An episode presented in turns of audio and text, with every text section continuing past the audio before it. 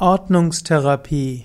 Ordnungstherapie ist ein Begriff aus der Medizin, insbesondere der Naturheilkunde oder der Ganzheit, ganzheitlichen Medizin. Es gibt einen, gab einen Pfarrer Sebastian Kneip und er prägte den Begriff Ordnungstherapie. Zur Kneip-Therapie gehört deshalb auch die Ordnungstherapie. Ordnungstherapie würde man modern sagen, ist das, was die Resilienz fördert.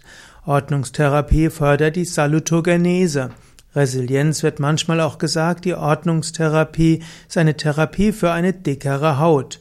Mit der Ordnungstherapie kann man dafür sorgen, dass man Probleme des Alltags besser bewältigt und dass man bei kleineren krankmachenden Dingen nicht so schnell krank wird. Ordnungstherapie bezieht sich auch auf dem, was der Arzt Hippokrates gesagt hat. Er nannte in seinem Werk Diaita, D-I-A-I-T-A, Lebensweise, hm, bestimmte Lebensempfehlungen und sagte, damit kann man gesünder sein. Und so ist die Ordnungstherapie die Basis der verschiedenen naturheilkundlichen Verfahren. Im Ayurveda spricht man auch von Dinacharya oder Dinachara vielmehr, also ein Verhalten am ganzen Tag. Die Ordnungstherapie bedeutet, äh, wie man einen Tag lebt. Ordnungstherapie heißt zum Beispiel ein günstiger Tagesablauf.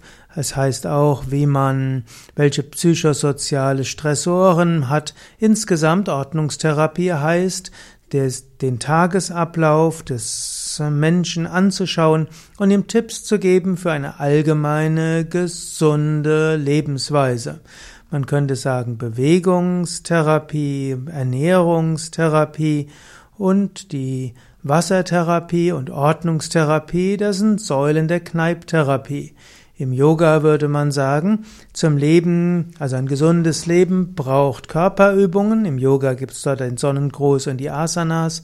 Es braucht Atemübungen, es braucht Tiefenentspannung, es braucht eine gesunde Ernährung und diesem Yoga vegetarisch. Ich empfehle darüber hinaus vegane Ernährung. Es gehört auch noch Meditation dazu und positives Denken. Und zusätzlich muss man schauen, dass man einen guten gutes Verhältnis findet zwischen Arbeit, Freizeit, Familie und dass man ein Leben führt, das dem eigenen Organismus gut entspricht. Es braucht eine gewisse Ordnung im Leben im Sinne von Freizeit und Arbeit oder auch ein Tag die Woche Pause oder auch Urlaub und so weiter. Und manchmal kann zur Ordnungstherapie auch dazu gehören, dass man mal ein Jahr lang ein Sabbatjahr macht, zum Beispiel indem man ein Jahr in einen, einen Ashram zieht, um so sein Leben wieder in Ordnung zu bringen.